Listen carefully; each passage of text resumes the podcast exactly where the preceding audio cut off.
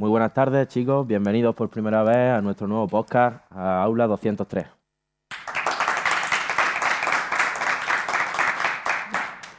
Muy buenas tardes. Yo soy Manu, encantado de conoceros. Eh, yo soy Carmen y bueno, somos Aula 203. Somos un grupo que estamos estudiando el ciclo superior de marketing y publicidad y pensamos en hacer un podcast porque somos un grupo bastante unido. Nos gusta estar mucho tiempo juntos, hacemos muchas actividades y entre clase y clase pues debatimos sobre diferentes proyectos que queremos llevar a cabo. Y este era uno de ellos que teníamos pendiente y dijimos, nos gustan los podcasts, casi todos escuchamos al menos uno y dijimos, pues vamos a hacer uno nosotros. Efectivamente, tenemos ese alma inquieta. Siempre vamos a ferias, estamos atentos a nuevos temas de actualidad, comentamos muchas cosas entre nosotros y por eso mismo decidimos empezar con este proyecto. La idea surgió un poquito entre unos cuantos de la clase, así un poco en petit comité, y estábamos de acuerdo en hacerlo, lo comentamos nuestra profesora de diseño y comunicación, Mariquilla. María Castillo, te queremos. Y, y aquí estamos el día de hoy. Y bueno, el nombre surgió porque nuestra clase eh, es el aula 203 y no- nos pareció un buen nombre que nos representa, nos representa a todos. Y bueno, no sabíamos bien de qué hablar porque la verdad que tenemos muchos temas sobre lo que, que nos gustaría tratar. Pero para, para comenzar por, por uno, decidimos hacer un Instagram de- del podcast que se llama Aula 203 con doble A. Y mm, pusimos varios temas, entre ellos estaba el neuromarketing y, y fue el más votado. Así que lo hablamos un poco con el equipo, con todos los de la clase, nos pareció bien y, y dijimos, pues para adelante. Y bueno, aprovechar también para decir que en el Instagram que he comentado y a través de correo electrónico, que lo dejaremos por aquí abajo, eh, admiti- admitimos bastantes sugerencias, lo que queráis. Nos podéis decir diferentes formatos que queráis que hagamos. Si queréis venir porque tenéis algo que contarnos que creáis que es importante que, que lo transmitamos nosotros o lo que, lo que vosotros veáis conveniente, vamos a escucharos. Efectivamente, estamos abiertos a cualquier sugerencia y a cualquier cosa que nos ayude a mejorar, por supuesto, es nuestra primera vez y vamos a intentarlo hacerlo bien, por supuesto. Bueno, para ir introduciendo un poquito el tema de hoy, que va a ser el neuromarketing, vamos a dar una pequeña definición como nosotros lo entendemos, ¿vale? Un poquito. Eh, el neuromarketing no es más que la ciencia que estudia eh, el proceso mental eh, y los comportamientos de los consumidores a la hora de realizar sus compras o de consumir cualquier tipo de servicio. Básicamente intenta entender lo que pasa en la cabeza del consumidor, por qué es, le motiva, qué es lo que le motiva a comprar o a consumir ese servicio.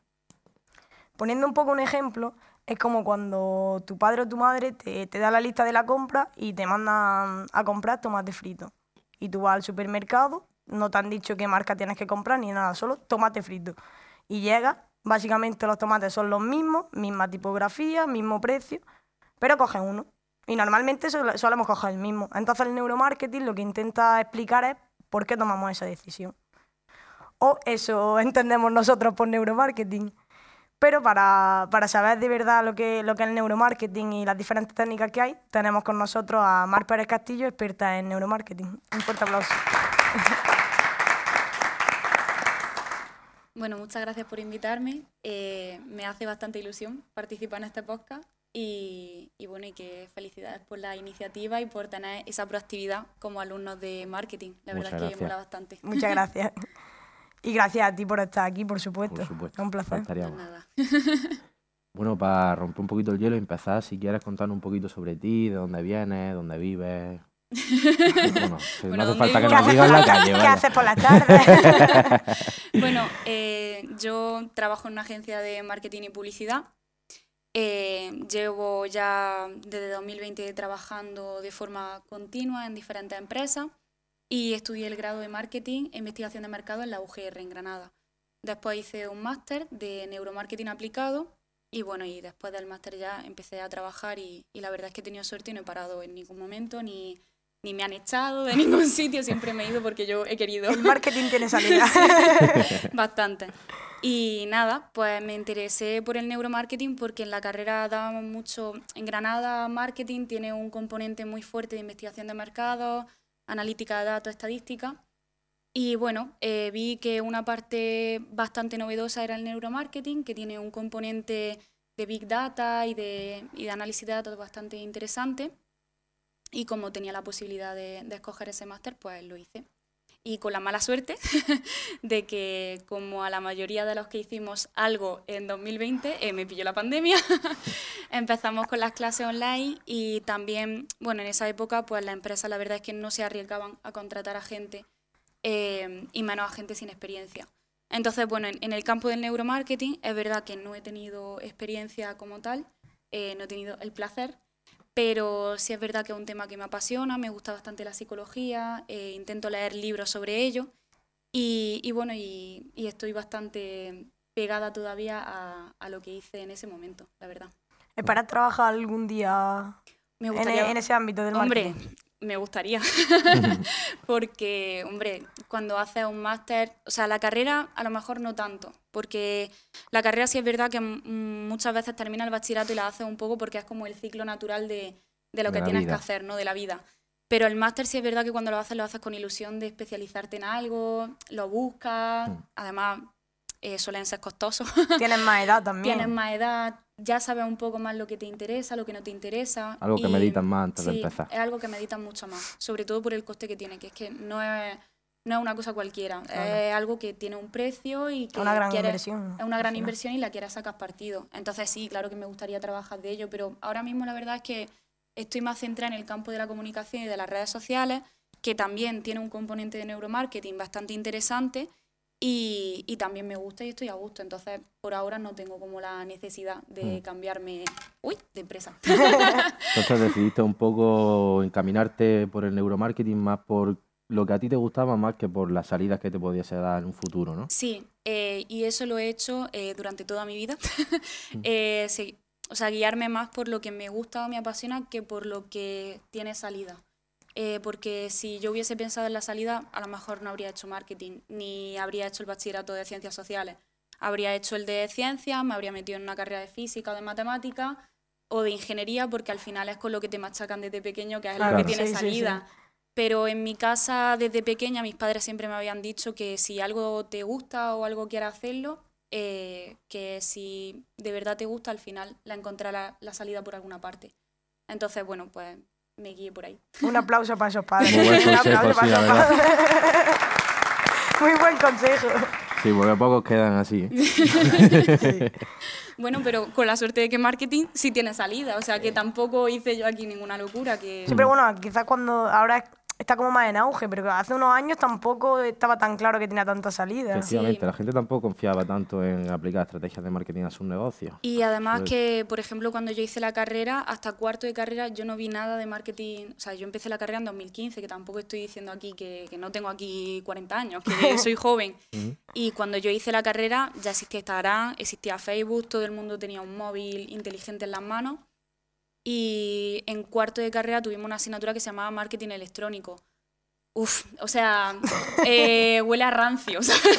Con un PowerPoint de 2003. Claro, exacto. Entonces, eh, no, no, tiene nada que ver eh, lo que se hacía en el 2000. O sea, en estos últimos 20 años había una evolución brutal de las tecnologías de la comunicación y al final el marketing es comunicar. O sea, es que mm, nos ponemos muy fisnos y nos gusta mucho decir marketing, neuromarketing, o sea, como que se nos llena la boca con anglicismo y es comunicación pura y dura de producto, no otra cosa, vamos.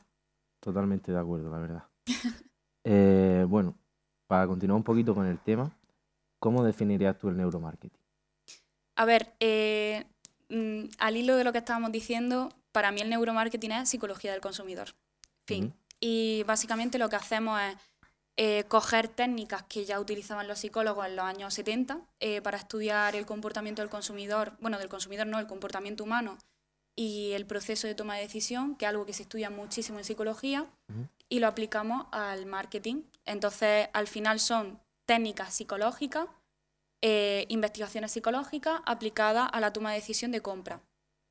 y básicamente lo que hacemos es aprovechar pequeños resquicios o errores eh, que produce nuestro cerebro a la hora de tomar decisiones para que se decante por un producto u otro.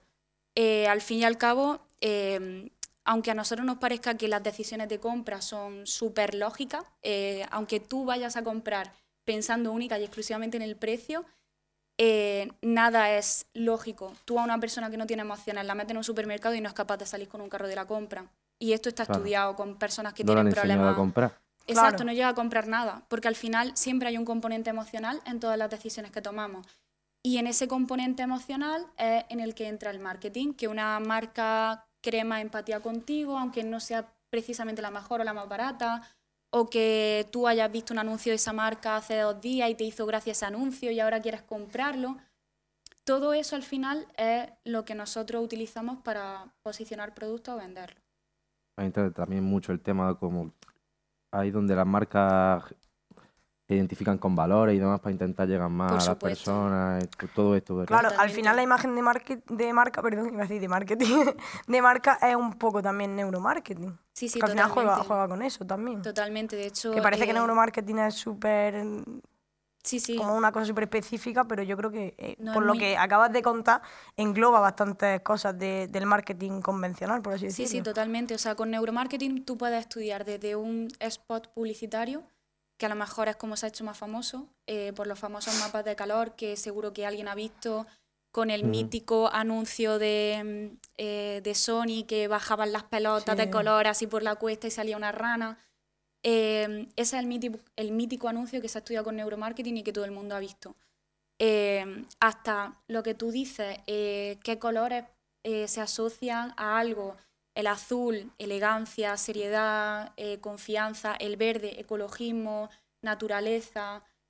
El amarillo, juventud, atrevimiento. Todo eso es neuromarketing y está súper estudiado. Pero ya te digo, no está estudiado porque ahora no estamos inventando algo, está estudiado por los psicólogos Claro. de los años 70 Claro. que ya hacían experimentos, por ejemplo, si queréis eh, ver algo que yo siempre lo pongo de ejemplo porque me gusta mucho este experimento, el- es un experimento muy famoso que se llama Kiki Bouba. Kiki Boga. Si lo buscáis en Google os salen eh, 300 fotos, ¿vale?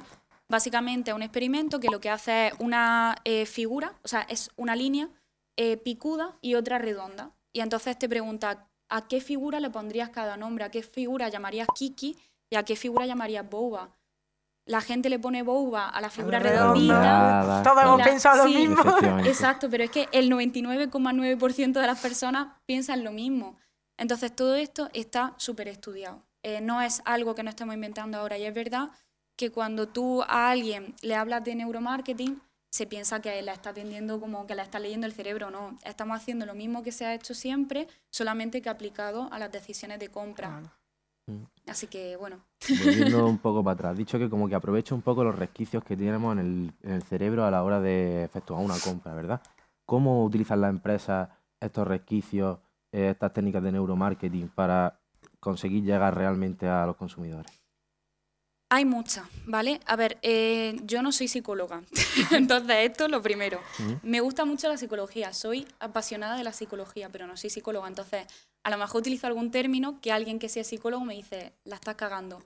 Eh, por favor, eh, Bueno, dejen, está, está avisando. sí, dejen en comentarios, Querida fuera, por psicólogo. queridos psicólogos, dejen en comentarios la- las cagadas que digan, ¿no? Pero bueno, básicamente eh, son... eh, ay, lo diré. Mm, bueno, eh, son como pequeños atajos que tiene nuestro cerebro. La evolución ha hecho que nuestro cerebro, el que toma decisiones más rápidas, es el que sobrevive. Eh, si tu cerebro toma la decisión más rápida de correr del león, eh, sales corriendo y, y te salva, ¿vale? Si corres O más que el de atrás, te salvas. te salva, exacto. Entonces, si tú tomas las decisiones más rápido que el de al lado, mm, estás tomando acciones más rápido que el de al lado y te salva, ¿vale? ¿Esto qué ha hecho? Pues que al final nosotros eh, también, eh, nuestro cerebro decida tomar decisiones rápido. Eh, y para tomar estas decisiones rápido utiliza heurísticos, ¿vale? Los heurísticos básicamente son como recorridos que hace nuestro cerebro para tomar una decisión. Eh, imagínate que tú vas por la calle y te encuentras un tío que tiene mala pinta por tu acera y te cambias de acera. Lo más probable es que ese muchacho no te vaya a hacer nada, porque a lo mejor tiene mala pinta porque ese día tenía un mal día y no se ha querido arreglar, o es un chico que viste de manera un poco más alternativa, pero tú te cambias de acera. Eh, a lo mejor mm, estás tomando una mala decisión porque esa persona dice, jo, se ha cambiado de acera. Claro, pero tu reacción a ese estímulo. Claro. es Claro, tu cambiarte de reacción a ese acera. estímulo es cambiarte de acera. Y la evolución te ha demostrado mm, que cambiarte de acera es lo más inteligente. ¿Qué pasa? Cuando estos heurísticos se equivocan, eh, son errores que toma nuestro cerebro a, a la hora de, de tomar decisiones y ocurren mm, bastante a menudo. Eh, ¿Qué pasa? El, neuromarketing se aprovecha de esos errores. Por ejemplo, eh, este ejemplo es como el más claro porque todos lo hemos vivido en algún momento. Si tú te vas a un bar y después de la cena el camarero es simpático contigo, te regala un chupito, te pone unos caramelillos con la cuenta, al final todo eso hace que tú digas, joder, quiero volver a este sitio, ¿sabes? Claro. Que más han sido, me han regalado un chupito, no sé qué. Lo vas a recomendar. Lo vas a recomendar. A lo mejor la comida no es la más buena de Granada, a lo mejor la comida no es la más barata que has, que has podido pagar, pero solamente por eso ya te dan ganas de volver. Eh, ese tipo de cosas son al final técnicas también porque, bueno, hay un estudio que demuestra que cuando nosotros pagamos, en nuestro cerebro se activan áreas, se activan las mismas áreas que cuando... Si, No, no, si dopamina, no. se activan las mismas áreas que cuando sientes dolor. O sea, cuando a ti te pegan y sientes dolor, se activan las mismas áreas que cuando pagas. Entonces... Por eso la gente está en rata. Claro.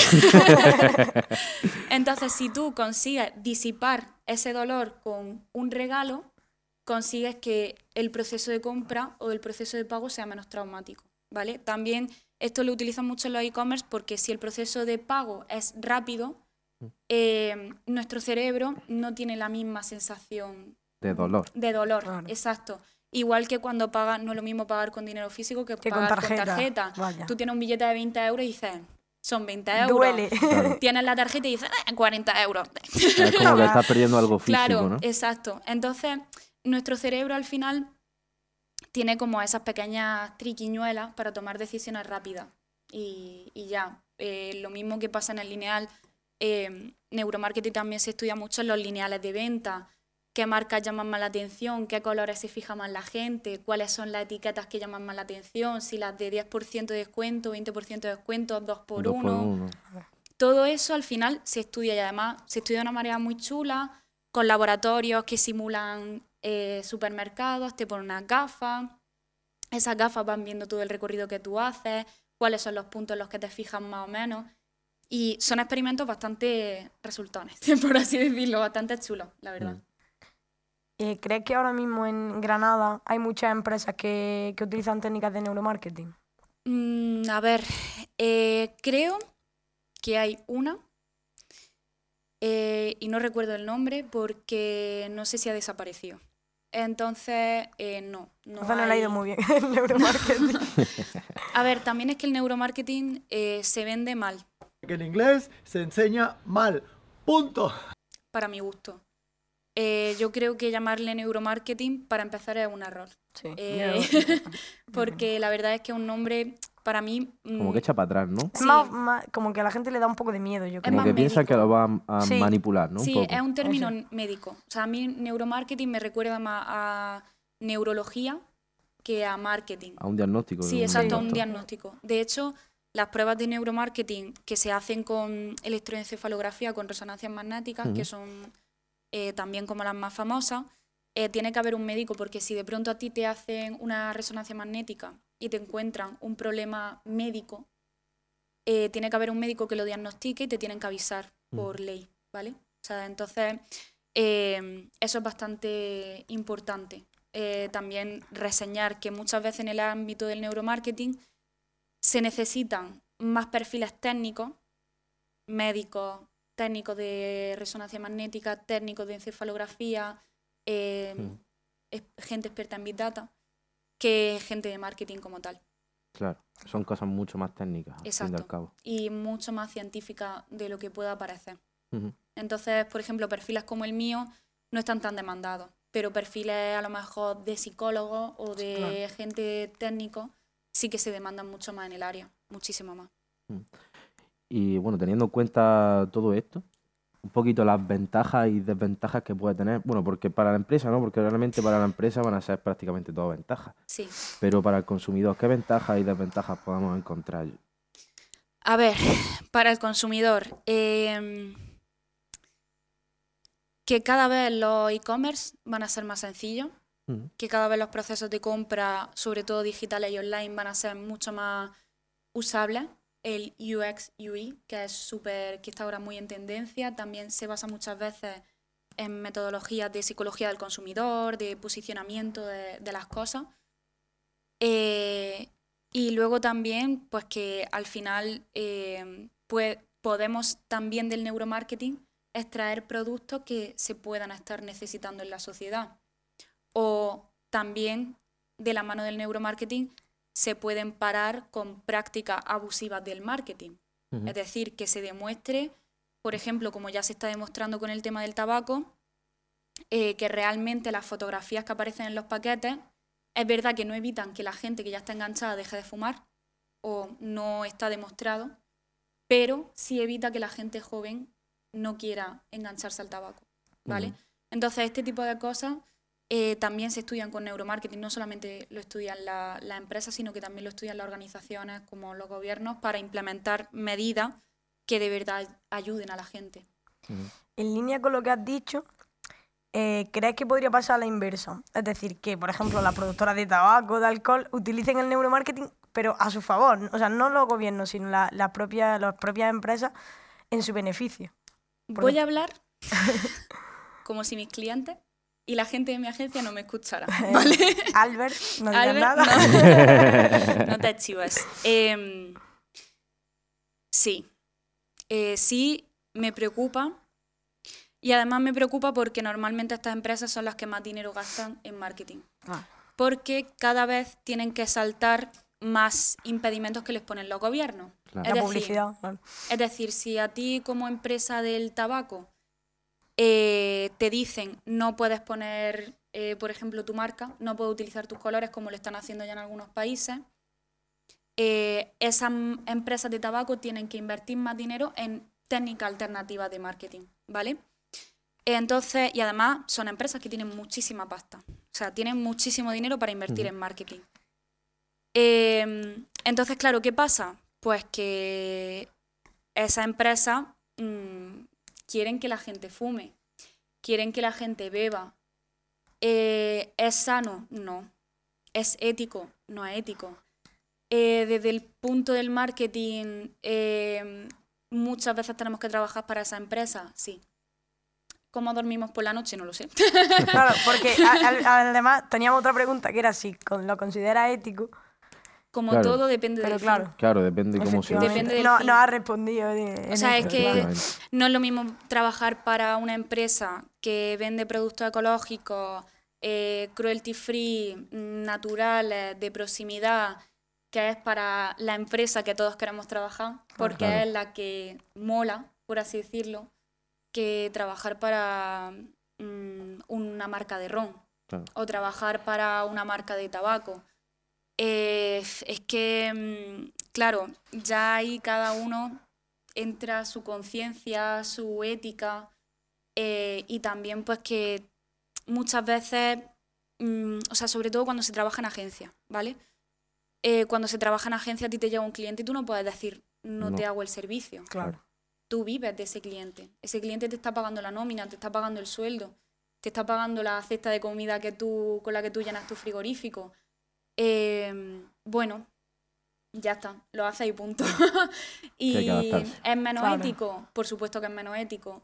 Eh, a veces te da coraje, claro que te da coraje, pero es lo que hay. Es lo, es lo que tiene, claro. Es lo que Sí, tiene. es Por suerte, por suerte, eh, he de decir que se trabaja mucho más para empresas guay, para empresas que de verdad tienen un fin chulo, que tienen eh, responsabilidad social corporativa, que ahora está muy, muy de moda este término, y eso mola. O sea, cuando te llega una empresa que te dice, pues tenemos, eh, tenemos planes para insertar a gente que está en el paro, o tenemos proyectos con el Banco de Alimentos para no desperdiciar alimentos. Joder, eso está chulísimo, eso es, Claro. vamos, Hombre, es lo que tú dices, el neuromarketing usado para, para ese tipo de empresas. para el mal.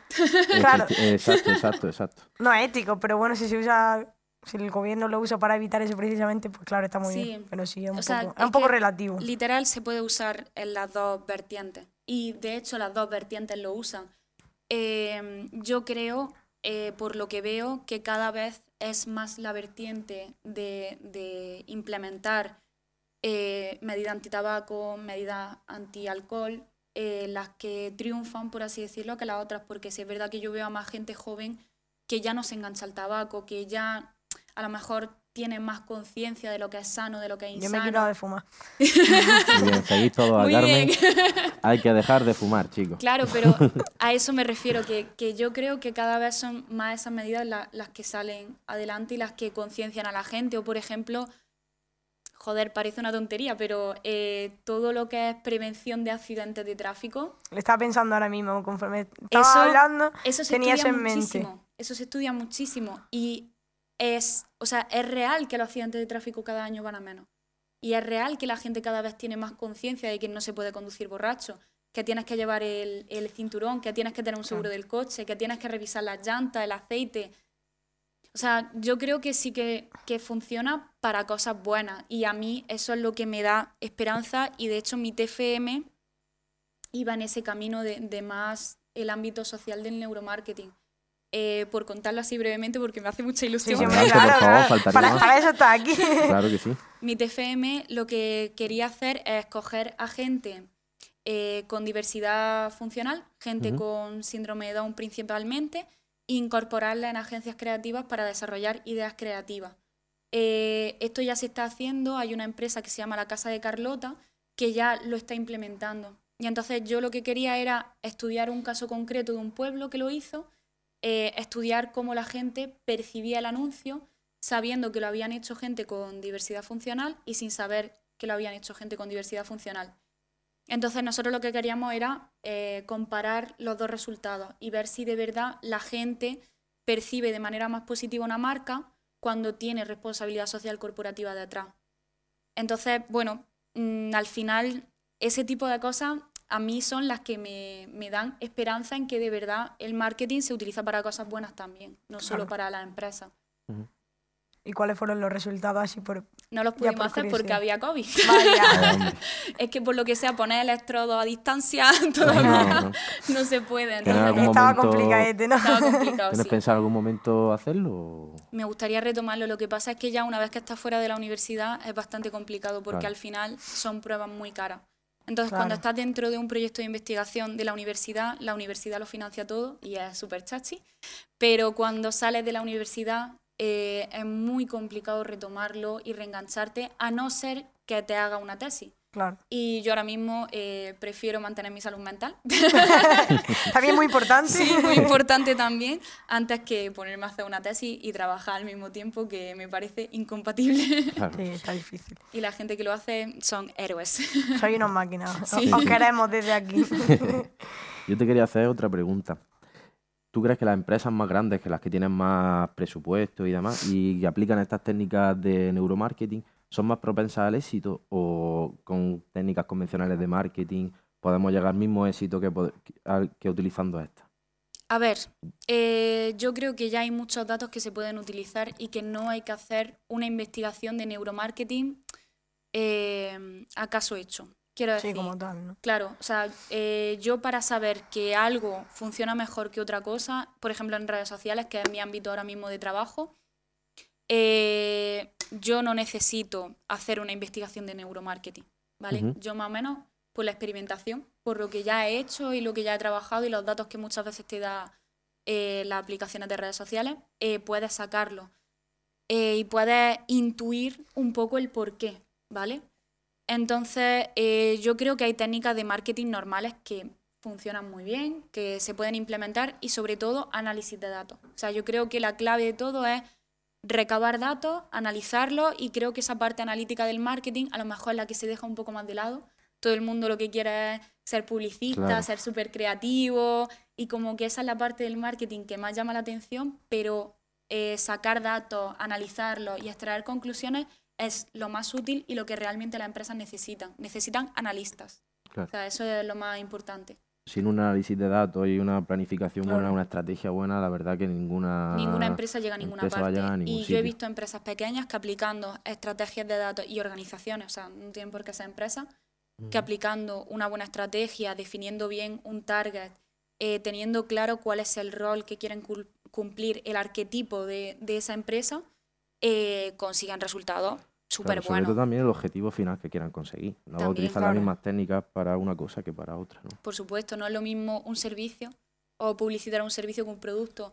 no es Claro. lo mismo un e-commerce que una tienda física. Al final, y luego también tener en cuenta que para mi gusto, los medios de comunicación tradicionales están muriendo de una manera bastante agónica. Eh, yo, por ejemplo, si yo tuviera un cliente y me viene y me dice, tengo mil euros para invertir en medios tradicionales y mil euros para invertir en medios digitales, le diría, eh, deja los medios, o sea, pasa de los medios tradicionales si solamente tienes ese presupuesto, invierte dos Además mil. son muy caros. Claro, son muy caros. Y los medios digitales al final te permiten tener casi una trazabilidad total del recorrido del consumidor. Eh, tú haces una publicación en redes sociales, la promocionas y puedes saber cuánta gente la ha visto, cuánta gente ha clicado en el enlace, de la gente que ha clicado en el enlace, cuánta gente ha ido a la página web, se ha quedado, cuánto tiempo ha pasado, el recorrido que ha hecho en la web, o sea, es flipante. Es muy preciso, es muy Sí, preciso. la cantidad de datos que tú puedes obtener y la cantidad de conclusiones que se pueden sacar de ahí. Y de mejoras y de mm, cambios que se pueden hacer. O sea, todo se puede mejorar siempre. Siempre. Claro. Yo es que soy un poco defensor de los medios tradicionales. y te quería preguntar también, ahora con el tema de toda la gente busca experiencias, están todos cansados de lo mismo siempre, el tema de eventos, ¿tú cómo lo ves? ¿Cómo va a desarrollarse eso de un futuro cercano? Los eventos. eh, a ver, yo por ejemplo, no soy fan de los medios tradicionales, pero sí soy fan de que de pronto vayas por Granada, eh, pases por eh, Triunfo y haya una empresa haciendo un evento guay. Street marketing, vaya. street marketing. Sí. A mí eso me parece que funciona guay. Y en la universidad cuando yo iba, eh, había siempre a principio de curso que empresas que te daban guaraná para que estudiaras y te concentraras mejor. Red Bull. Mm. Red Red Bull lo hace Bull, mucho. eh, o sea, todo eso yo lo he visto en la facultad y a mí me parecían acciones bastante chulas.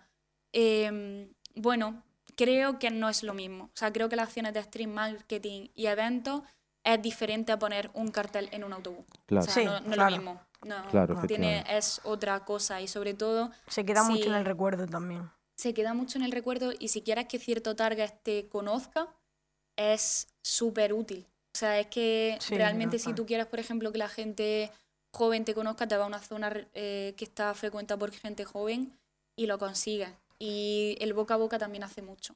Es Sí. muy, muy, muy importante.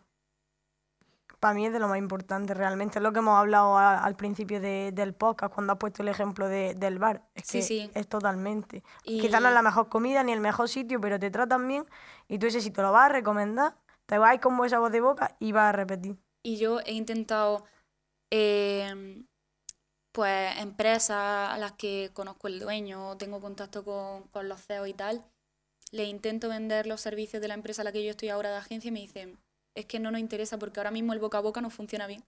Claro. Entonces, si el boca a boca me funciona bien, ¿para qué voy a invertir? Yo se lo intento vender, pero eh, tienen razón, o sea, si ya tienen la empresa llena o ya, ya están vendiendo su servicio y no pueden dar más servicio porque están a tope, ¿para qué van a hacer publicidad en redes sociales? Tienen presencia, tienen sus cuentas, las cuidan más o menos, pero no tienen por qué pues, pagar publicidad en Meta, por ejemplo. Claro. Entonces como que tiramos un poco a, ahí a las emociones del consumidor, ¿no? Como Sí. ahí intentar siempre a tocar esas pinitas a, esa emoción que le haga hacer una acción, a- hacer una acción, ¿no? En plan, como generarle ese estímulo, ¿no? Entonces, otra pregunta que se me viene ahora.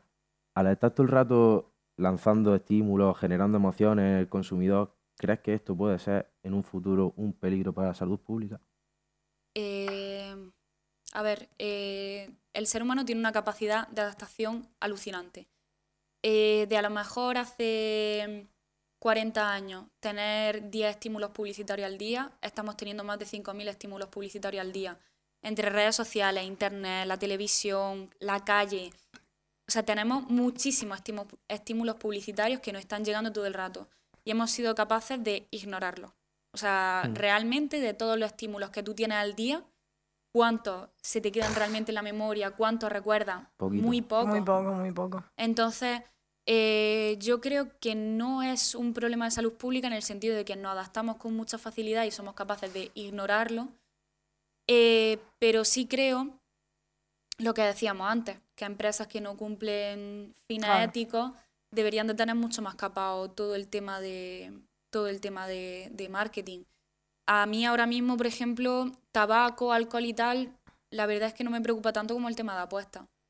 Para mí, las Por empresas de apuestas, eh, joder, me parece eh, bastante mm, complicado gestionar una cuenta de esas porque yo creo que sí que realmente es un tema que ahora mismo a mí me afecta más a nivel emocional. El alcohol y el tabaco a lo mejor no tanto porque sí es verdad que lo tenemos, más- lo tenemos más normalizado, Claro. pero no sé, yo creo que, que, que, bueno, estas empresas ahora que están haciendo bastante publicidad, utilizando sobre todo marketing de influencers, Sí, es una locura. eh, Esto, casi todos los influencers, que también, que también ellos tienen, o sea, para mí tienen también responsabilidad. totalmente. A ver, un poco como lo que, lo que hemos hablado antes, de que si a ti te llega un cliente, tienes que trabajar para él, pero Pero es son muy, personajes es muy- tío. claro.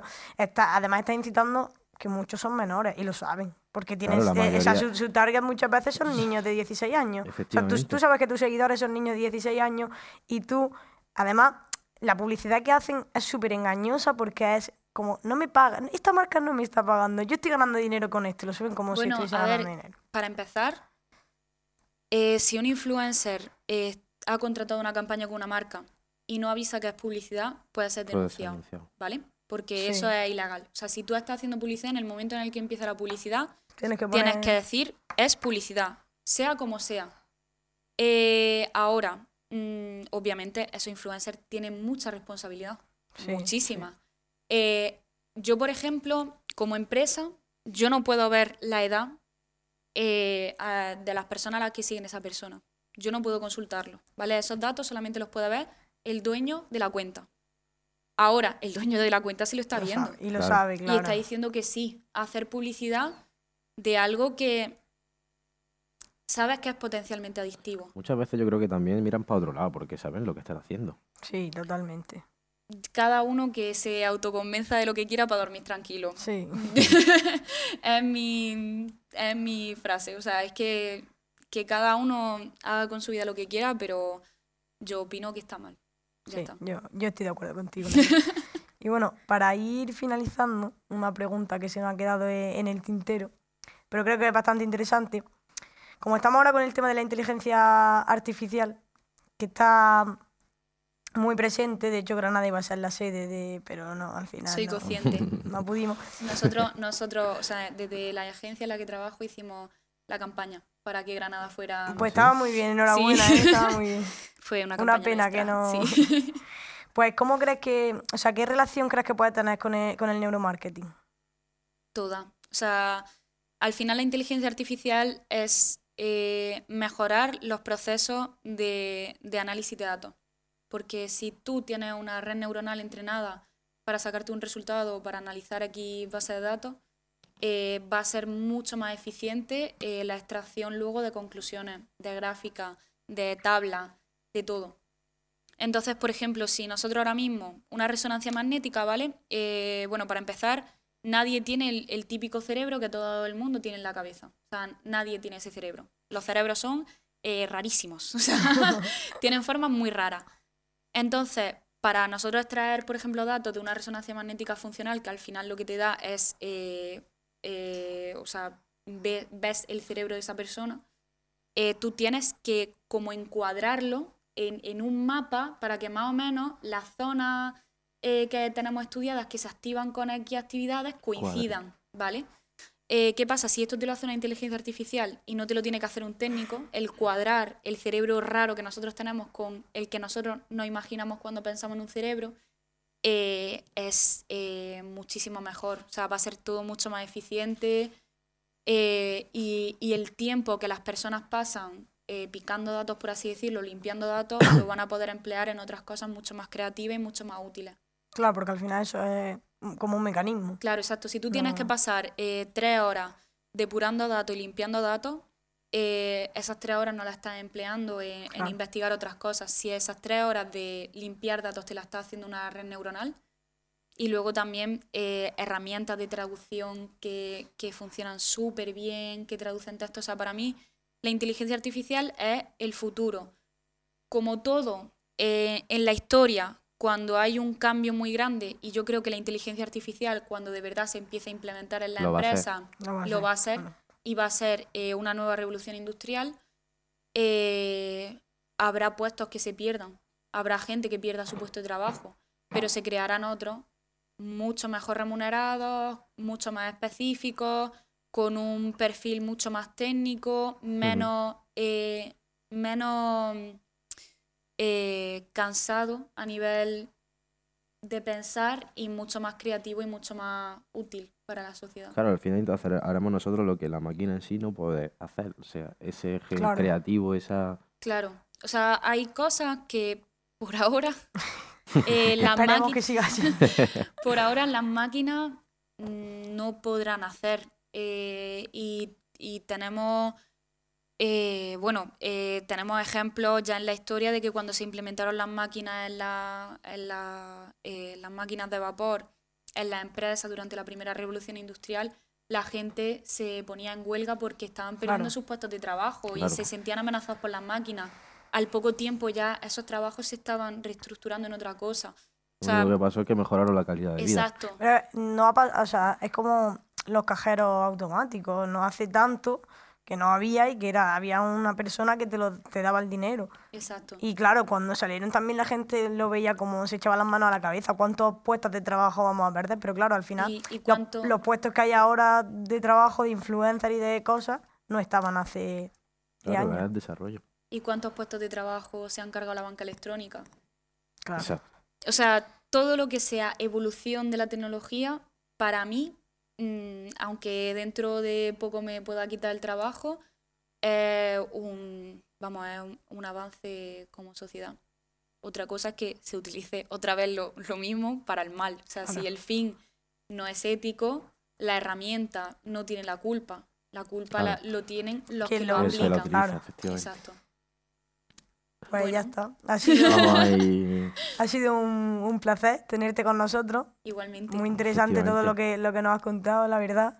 Y nada, decirte que estás invitada, que, que si quieres Cuando venir otro día, venir, nosotros si- estamos, te, te Si recibimos al con- final haces tu proyecto este y quieres venir a contárnoslo, Sí. venga Yo cuando contándolo. queráis, otro día si queréis vengo a hablar de redes sociales, que, que eso me mola más. Faltaría más, por supuestísimo. Eh, No, nos viene perfecto también. Vale. Pues, un aplauso para Mar.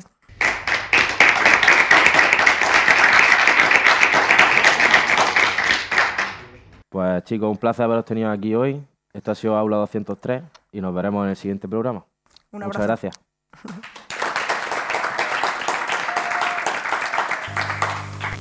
Y bueno, esto es Aula 203.